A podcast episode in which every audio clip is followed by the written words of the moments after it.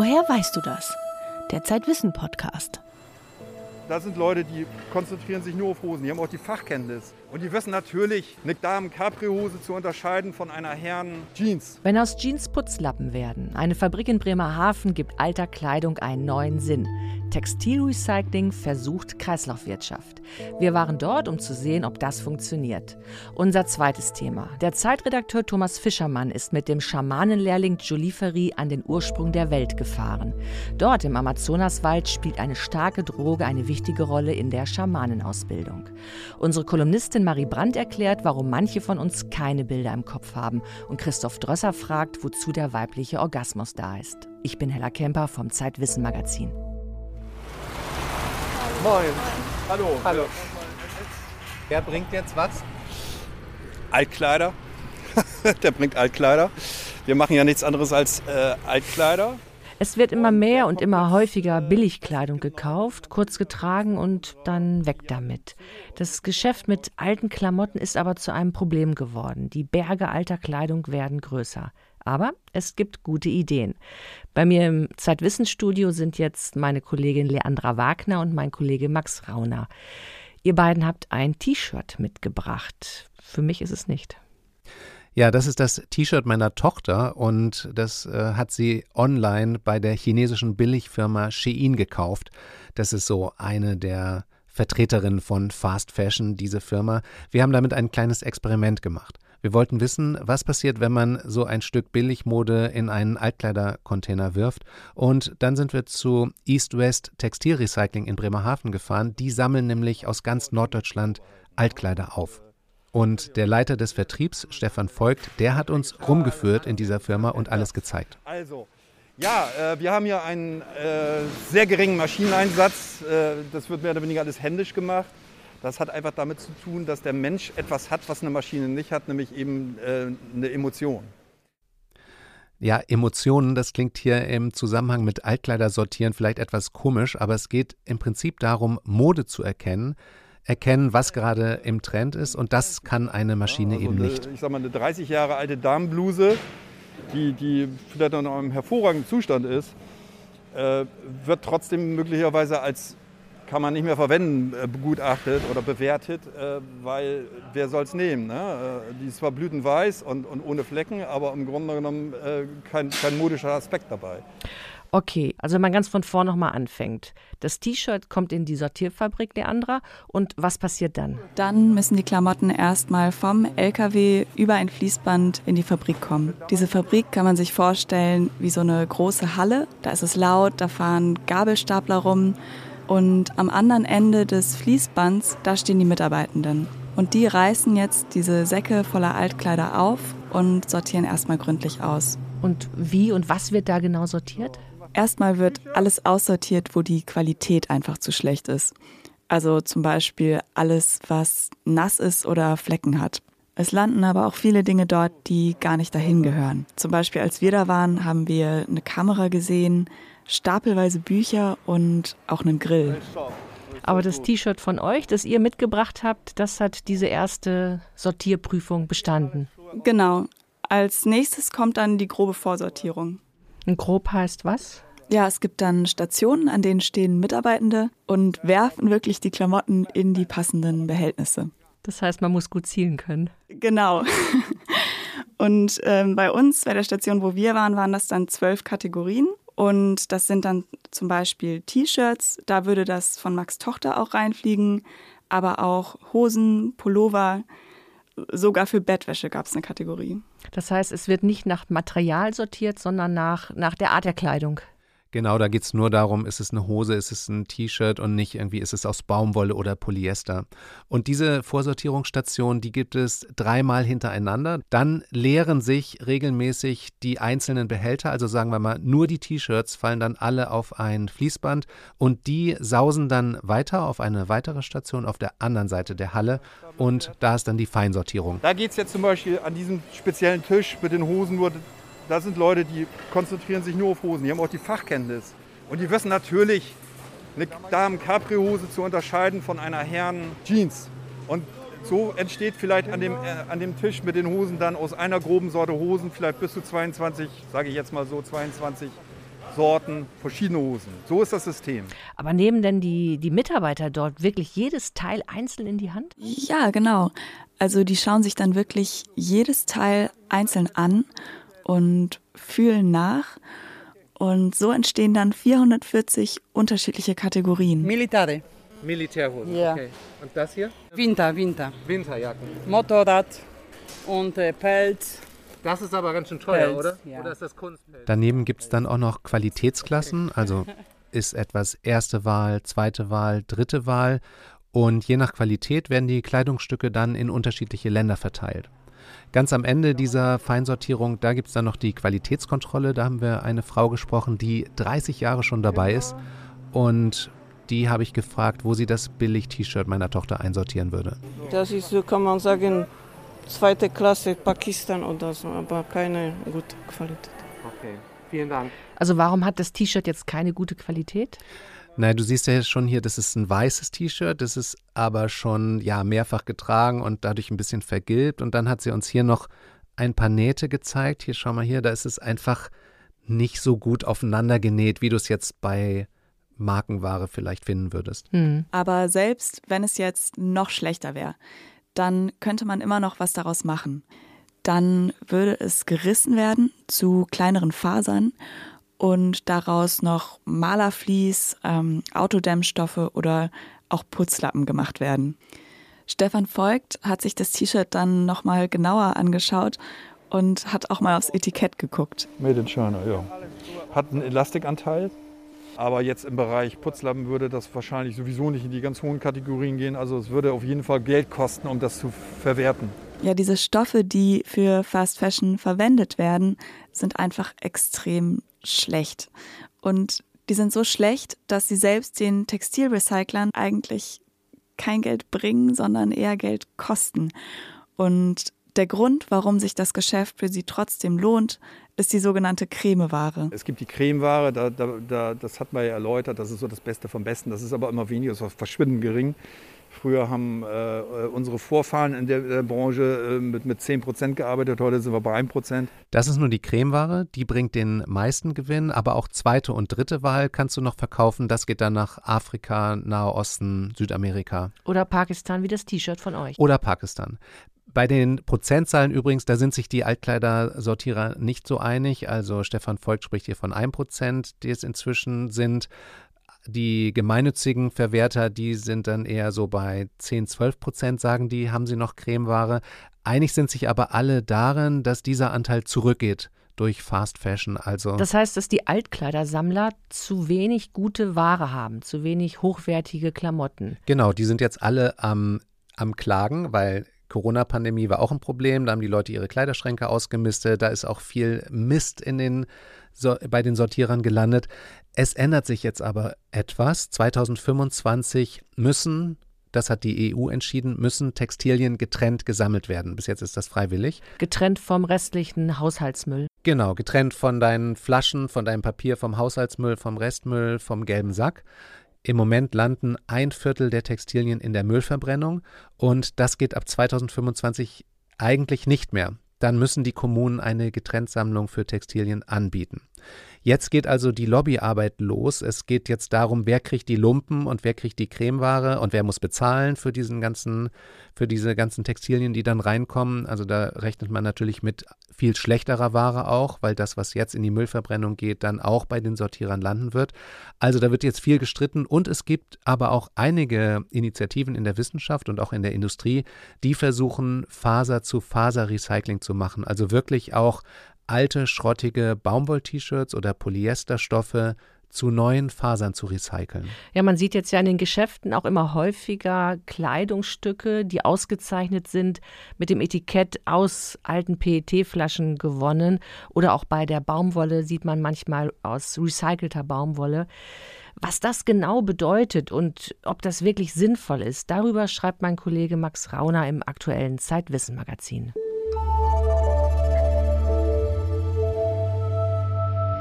Mensch Marie, die sonderbaren Entdeckungen der Marie Brandt. Stellen Sie sich mal Ihr altes Kinderzimmer vor. Wie hat's darin ausgesehen? Wenn ich die Augen schließe, dann sehe ich mein Zimmer ziemlich genau vor mir. Links in der Ecke mein Hochbett aus Holz, auf dem Schreibtisch steht eine vertrocknete Grünlilie und wenn ich aus dem Fenster blicke, sehe ich sogar unseren Vorgarten. Bilder im Kopf zu haben, das ist für uns ganz normal. Aber es gibt Menschen, die das nicht können. Also wo andere Bilder sehen, ist bei ihnen einfach nichts. Ein Blackscreen. Forschende nennen diese fehlende Vorstellungskraft Aphantasie. Etwa 2% der Bevölkerung sind davon betroffen. Wenn jemand mit starker Aphantasie zum Beispiel versucht, sich das Gesicht seines Vaters vorzustellen, dann klappt das nicht.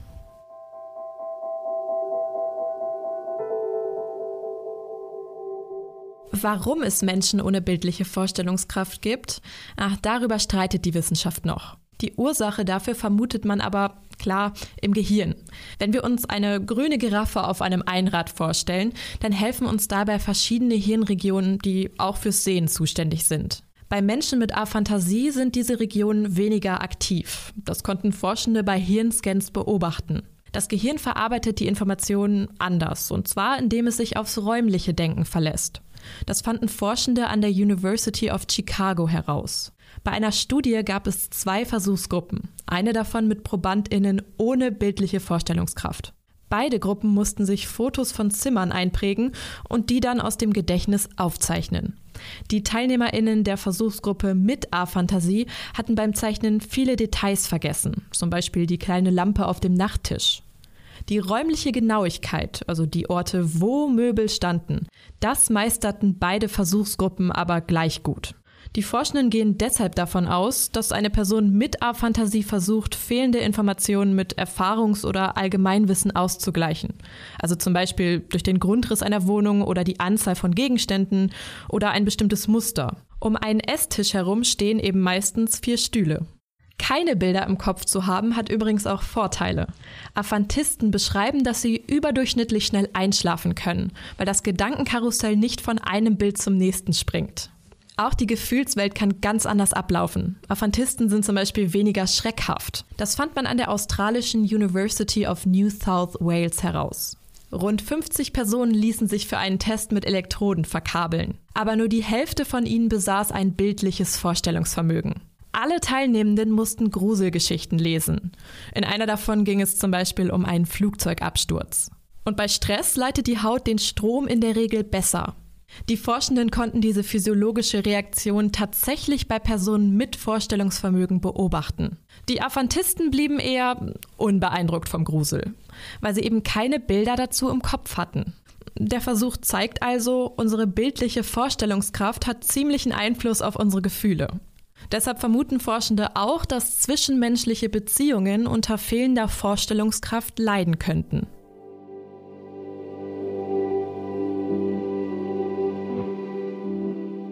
Aphantasie ist aber keine Krankheit, sondern vielmehr ein Phänomen. Die meisten Betroffenen wissen nicht einmal, dass ihre Vorstellungskraft weniger ausgeprägt ist. Und auch ohne Bilder im Kopf kann man ziemlich kreativ sein. Kennen Sie Firefox? Dieser kleine Internetbrowser, den ein paar Millionen Menschen benutzen, der wurde von Blake Ross entwickelt, einem Menschen mit Aphantasie. Er konnte seine Vision also auch ohne Bilder im Kopf umsetzen.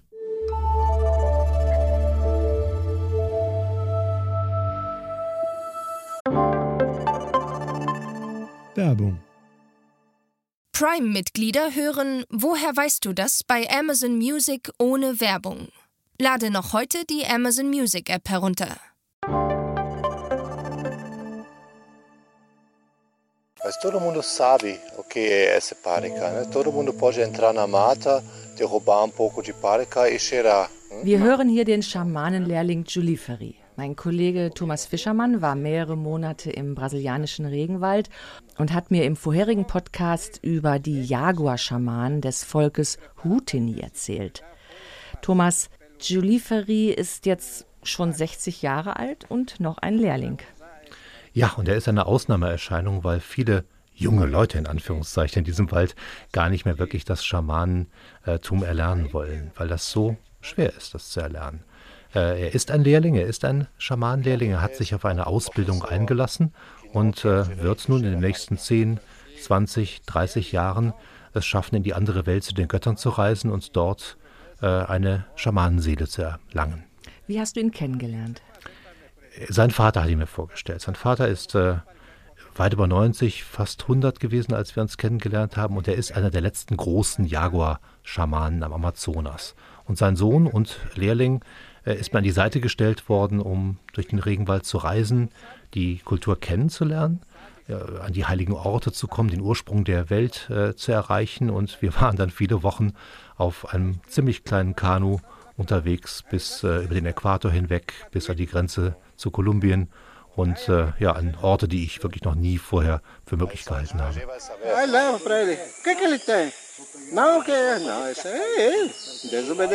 Hier erzählt er mir zum Beispiel gerade von seiner Ausbildung, von dem wichtigsten Schritt in seiner Ausbildung, nämlich die Droge Parika herzustellen aus einer Baumrinde, aus der äh, Baumrinde eines Muskatnussgewächses und sie zu verarbeiten und dann auch einzunehmen in ziemlich großen Mengen. Äh, er redet sehr gerne über Parika, sehr viel über Parika, tut das auch hier. Und er sagt, dass man diese Droge zwar einfach herstellen könne, dass aber nicht jeder sie nehmen dürfe. Denn sonst wird es viel zu gefährlich und äh, andere Menschen, die außerhalb der schamanischen Ausbildung diese Droge zu sich nehmen, werden schlicht und einfach verrückt. Wie wird man denn Schamane? Bei den Huhutene ist es so, dass die Droge tatsächlich die wichtigste Rolle spielt. Man sitzt äh, zusammen, tagelang, wochenlang, monatelang zwischen 8 Uhr morgens und 12 Uhr mittags äh, in der Sonne, schaut in die Sonne und bekommt vom Meister sechsmal pro Stunde, anfangs, wenn die Dosierung noch klein ist, die Droge in die Nase geblasen, durch so ein Blasrohr, das aus einem Knochen gemacht wird. Der Knochen ist vom äh, Adler oder vom Jaguar gibt es auch Knochen. Und ähm, da dieses Zeug verdammt stark wirkt, äh, bereist man andere Welten, in denen man Ahnen begegnet, Göttern begegnet, Tierwesen, Tierseelen begegnet und die übernehmen das dann mit der Ausbildung. Der eigentliche Schamanen Lehrer, der äh, Meister, der Jaguar-Schamane, erzählt auch viele Geschichten. Es werden solche evokativen Geschichten erzählt aus der Mythologie der Huhutine in dem Fall, aus äh, der Geschichte der Huhutine, dann aus der mythischen Geschichte der Huhutine, die alle tief anrührend aus das Unterbewusstsein irgendwo kitzelnd sind. Und aus diesen Drogentrips plus starken Geschichten äh, plus äh, ja, sehr großer Askese, Zurückhaltung, Leben draußen im Wald, sehr beschränkter Diät, bestimmten Arten von Musik, die man dort hört und macht. Da ergibt sich dann im Lauf der vielen Jahre eine Schamanenausbildung. Und ist er inzwischen ein echter Schamane geworden? Er ist ähm, an der Schwelle dazu, einer zu werden. Er hat die ersten kleinen Zauberkräfte bekommen, wie er das ausgedrückt hat. Er hat mal die Kopfschmerzen seiner Cousine heilen können, die ein Leben lang furchtbare Kopfschmerzen Migräneanfälle hatte. Und dann hat er sie geheilt und Wasser über sie ausgekippt und sie war ganz begeistert, dass äh, sie nun geheilt worden war. Sie hat sich dann aber beim nächsten Fest wieder betrunken und jetzt sind die Kopfschmerzen wieder da. Äh, mit Julie Ferry bist du durch den Regenwald gereist, ja. gefahren mit dem Boot. Was hat er dir gezeigt? Wir sind ähm, an den Ursprung der Welt gefahren. Das ist äh, ein Ort von besonderer Naturschönheit äh, an einem doppelten Wasserfall im nordwestlichen brasilianischen Amazonasgebiet gleich an der Grenze zu Kolumbien. Da kommen nicht so viele Leute lang, weil als Handelsroute das sehr ungünstig ist. Der Fluss ist sehr reißend, da gibt es große Felsen, an denen die Boote zerschellen können. Man muss den Fluss sehr, sehr gut können, um dort unbeschadet langfahren zu können.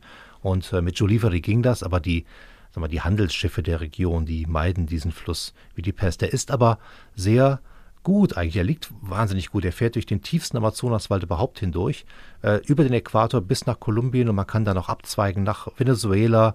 Man kann ferne Orte erreichen. Der Fluss ist prima, er ist nur so schwer zu befahren. Und wer entscheidet darüber, wer Schamane werden darf?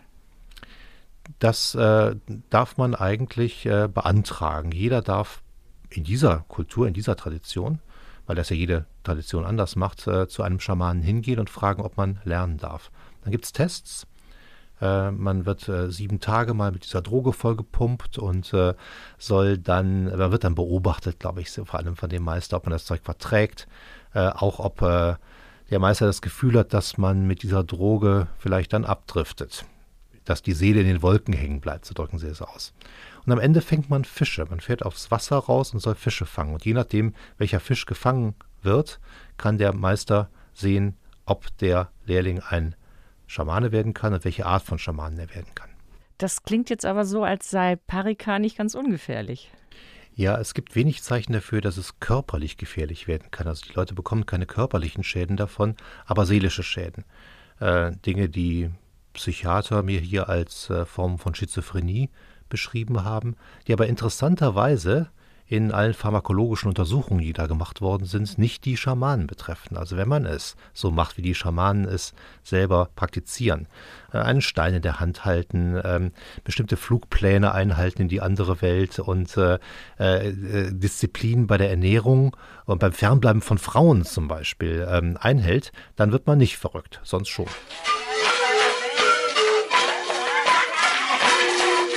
Ja, wir sind hier bei einem Dorffest in Hipana am Ursprung der Welt. Und Dorffeste sind dort sehr beliebt. Es wird ein Bier gemacht, es wird getanzt, es wird Flötenmusik gespielt. Die Flötenkultur ist auch nochmal ein ganz eigenes Podcast wert. Das ist eine riesige, eine riesige Welt an musikalischer Tradition. Aber leider sind diese Volksfeste nicht nur fröhlich. Denn die Schamanen, die dort auch aktiv sind, die äh, hinterlassen manchmal auch Tote. Was heißt das? Es sterben Leute, es kommen äh, äh, zu diesen Dorffesten Menschen aus verschiedenen Dörfern der Region, die sind alle eingeladen und es finden Kämpfe statt zwischen den Schamanen der Gegend. Die haben Feindschaften, die haben in anderen Familien äh, Gegner, Widersacher und da werden ab und zu welche davon umgebracht. Das mag mit Gift stattfinden. Ähm, Oft gibt es Vergiftungsfälle, die auch nachgewiesen sind. Es findet manchmal angeblich mit Gedankenkraft statt oder mit Zauberzigarren, die geraucht werden. Ja, Joliferi erzählt mir hier von der traurigsten Sache, die ihm eigentlich in der jüngeren Zeit passiert ist. Es war der Tod seines äh, jüngeren Bruders, Silvestre, der beim Bierfest 2010 dann ja kurz danach verstorben ist. Er hat noch versucht, ihn in die Stadt zu bringen, auf die Krankenstation, aber gegen das Gift, das dort verabreicht wird, oder wenn, gegen die Zauberzigarren, die dort geraucht werden, kann dann offenbar auch die westliche Medizin kaum was ausrichten. Und auch der Schamanismus kann dagegen nichts ausrichten. Nicht mehr der alte Vater von Jolifari. In ihren besten Jahren, wenn sie so 40, 50, 60 sind, haben Schamanen angeblich so viel Kraft, dass sie die Krankheit eines Giftes raussaugen können aus einem Menschen. Ähm, das kann ich selber überhaupt nicht bestätigen. Das ist das, wie das da erzählt wird. Äh, danach geht es dann nicht mehr. Es ist ein sehr starkes Gift.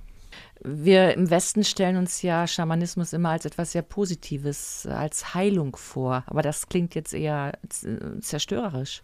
Ja, das ist auch eine Verklärung, die ganz komisch ist bei uns. Äh, äh, das hat was damit zu tun, wie wir uns wünschen, dass Schamanen sind. Der Schamanismus ist entstanden in den meisten dieser Kulturen aus der Suche nach Spuren, aus äh, der Jagd und aus dem Krieg und aus der Notwendigkeit, zum Beispiel Krieger aufzupeitschen gegen andere Dörfer und natürlich heilen, wenn sie dann nachher mit ihren Wunden zurückgekommen sind. Aber alles das zusammen.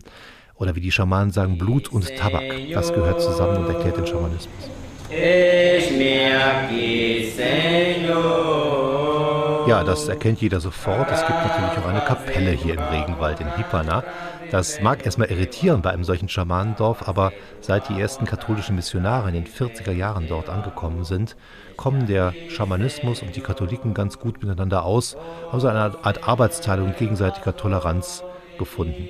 Das heißt, dass die Schamanen durchaus auch schon mal in die äh, Kapelle gehen zum Sonntagsgottesdienst. Später haben sie sogar Kleider dabei angezogen und äh, dass die Patres aber auch viel Respekt zollen den Schamanen.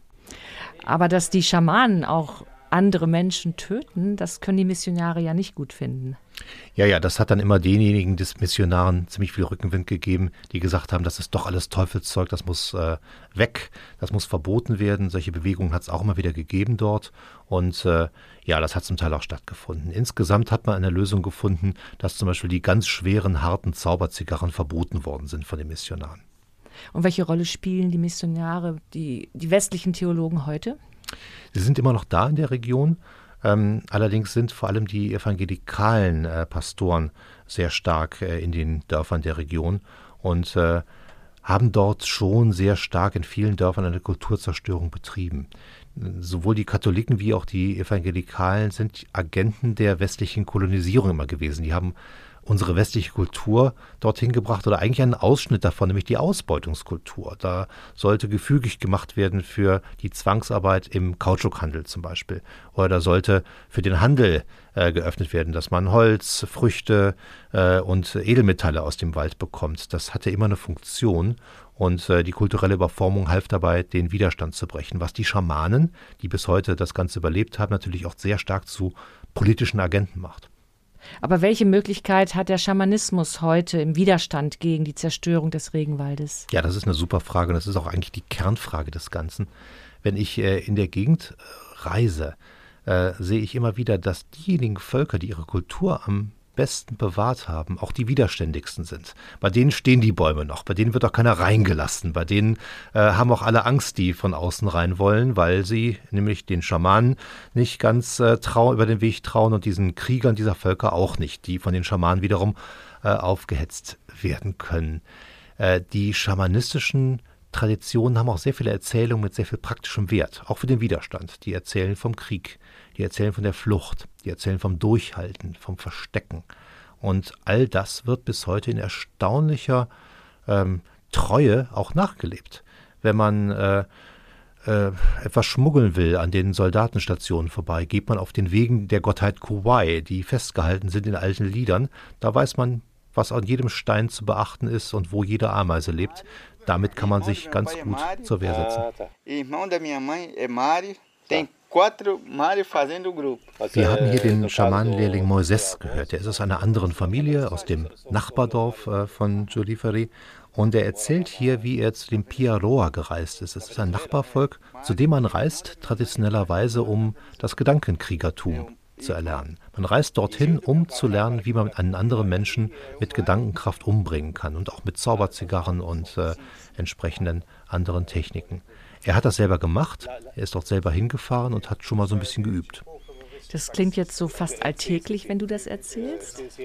Es ist dort eine alltägliche Sache und das ist äh, so komisch. Es gibt eigentlich keine größere, keinen größeren evangelikalen Kirchentag an diesen Flüssen, bei denen nicht ein, zwei Leute nachher sterben, ermordet durch feindliche Schamanen und die Technik dafür erlernen, Leute wie Moises und auch Giudiveri, bei den Piaroa und einigen anderen Völkern der Gegend, die darauf spezialisiert sind. Hattest du eigentlich mal Angst, als du unterwegs warst?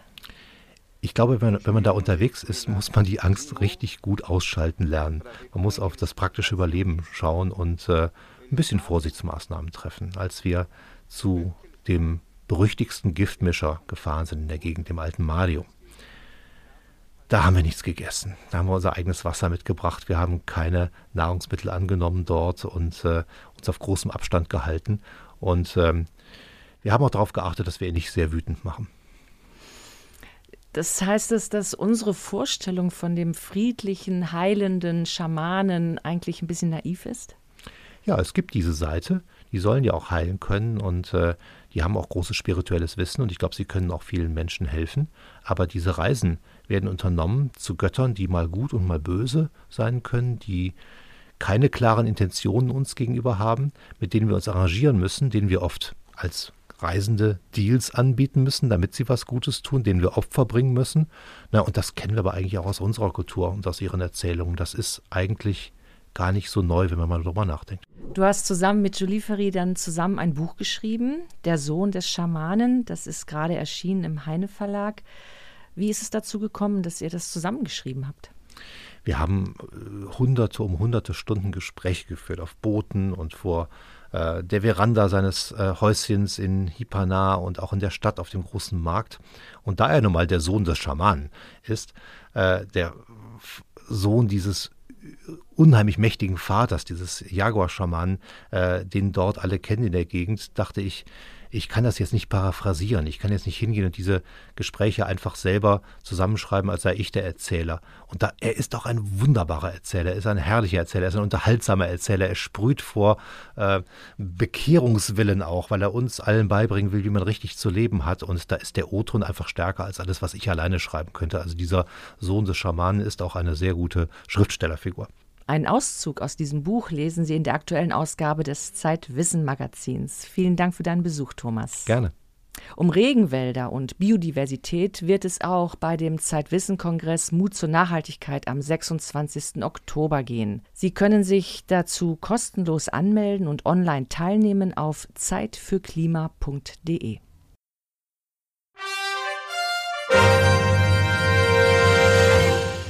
Was wir nicht erklären können.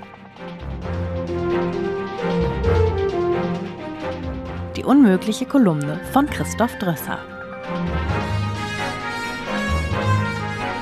Heute, warum haben Frauen einen Orgasmus?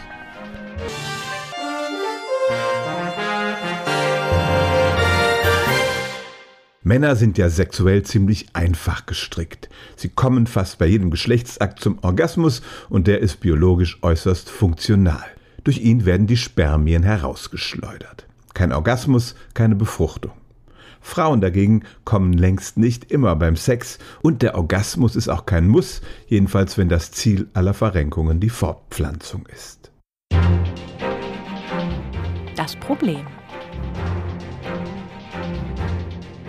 Alle menschlichen Eigenschaften und Fähigkeiten haben sich über Jahrmillionen entwickelt. Die Natur geht dabei äußerst ökonomisch vor und leistet sich wenige Extrawürste und Verzierungen, die keinen Nutzen haben. Dass Sex uns generell Spaß macht, ist von diesem Standpunkt her äußerst sinnvoll, sonst hätten wir vielleicht gar keine Lust, uns fortzupflanzen. Aber der relativ komplexe Vorgang des weiblichen Orgasmus, den ein Drittel der Frauen beim Standardsex überhaupt nicht erlebt, was soll der? Im Folgenden fünf Erklärungsversuche im Schnelldurchgang. Was wir schon wissen. Theorie Nummer eins: die Staubsaugertheorie. Die Kontraktionen, die durch den Orgasmus ausgelöst werden, erzeugen eine Art Unterdruck im weiblichen Unterleib. Die Spermien werden regelrecht aufgesogen. Das Problem damit, noch niemand hat diesen Effekt wirklich demonstrieren können. Frauen mit regelmäßigen Orgasmen werden auch nicht häufiger schwanger. Theorie 2, die Bindungstheorie. Frauen schütten beim Orgasmus das Bindungshormon Oxytocin aus. Paare, die zusammenkommen, bleiben demnach auch zusammen. Aber auch dafür gibt es keinen Beleg. Theorie 3, die Selektionstheorie. Wer eine Frau zum Höhepunkt bringen kann, hat gute Gene. Es gilt als gesichert, dass Frauen eher zum Höhepunkt kommen, wenn der Mann kantige Gesichtszüge hat und Männlichkeit ausstrahlt. Aber ansonsten sind die Belege dünn. Theorie 4, die Nebenprodukthypothese. Die Evolution hat den männlichen Orgasmus erfunden und optimiert und dieselben Gene sorgen bei Frauen für einen zweckfreien Höhepunkt, sowie umgekehrt die Brustwarzen der Männer keine Funktion haben. Aber gegen diese Hypothese sprechen Untersuchungen an zweieiigen Zwillingspaaren. Was wir nicht erklären können. Vor zwei Jahren erschien eine Studie, die mit einer ganz neuen Erklärung für den weiblichen Orgasmus aufwartete. Bei manchen Säugetieren, zum Beispiel bei Häsinnen, hat der Orgasmus tatsächlich einen Sinn. Er löst über die Ausschüttung von Hormonen den Eisprung aus. Die Weibchen dieser Tierarten haben keine Regel, sondern ovulieren nur, wenn sie Sex haben. Eigentlich sehr praktisch. Die Theorie sagt nun, dass das bei allen frühen Säugetieren der Fall war und der Orgasmus bei Menschen und anderen Arten übrig geblieben ist, als sich die evolutionären Wege vor 70 Millionen Jahren trennten. Gleichzeitig sei bei den Arten mit Menstruationszyklus die Klitoris der Weibchen vom Inneren der Vagina nach außen gewandert, was den Orgasmus beim gewöhnlichen Sex nicht gerade leichter gemacht hat. Eine interessante Hypothese, aber solange sie nicht mit mehr Daten erhärtet ist, gilt, warum Frauen überhaupt Orgasmen haben, das kann die Wissenschaft bis heute nicht erklären. Weitere Themen in der aktuellen Ausgabe von Zeitwissen. Auf der Suche nach dem verborgenen Talent. Das ganze Leben nochmal von vorn bitte. Liebe Gelenke, ein persönlicher Brief an steife Freunde. Auf nach Kopenhagen. Die dänische Stadt will in vier Jahren klimaneutral sein. Eine Übersicht der aktuellen Ausgabe sowie ein kostenloses Probeheft finden Sie unter zeit.de/slash wissen-podcast. Und die Redaktion erreichen Sie per Mail über redaktion.zeit-wissen.de. Ich bin Hella Kemper und wir hören uns wieder am dritten Sonntag im November.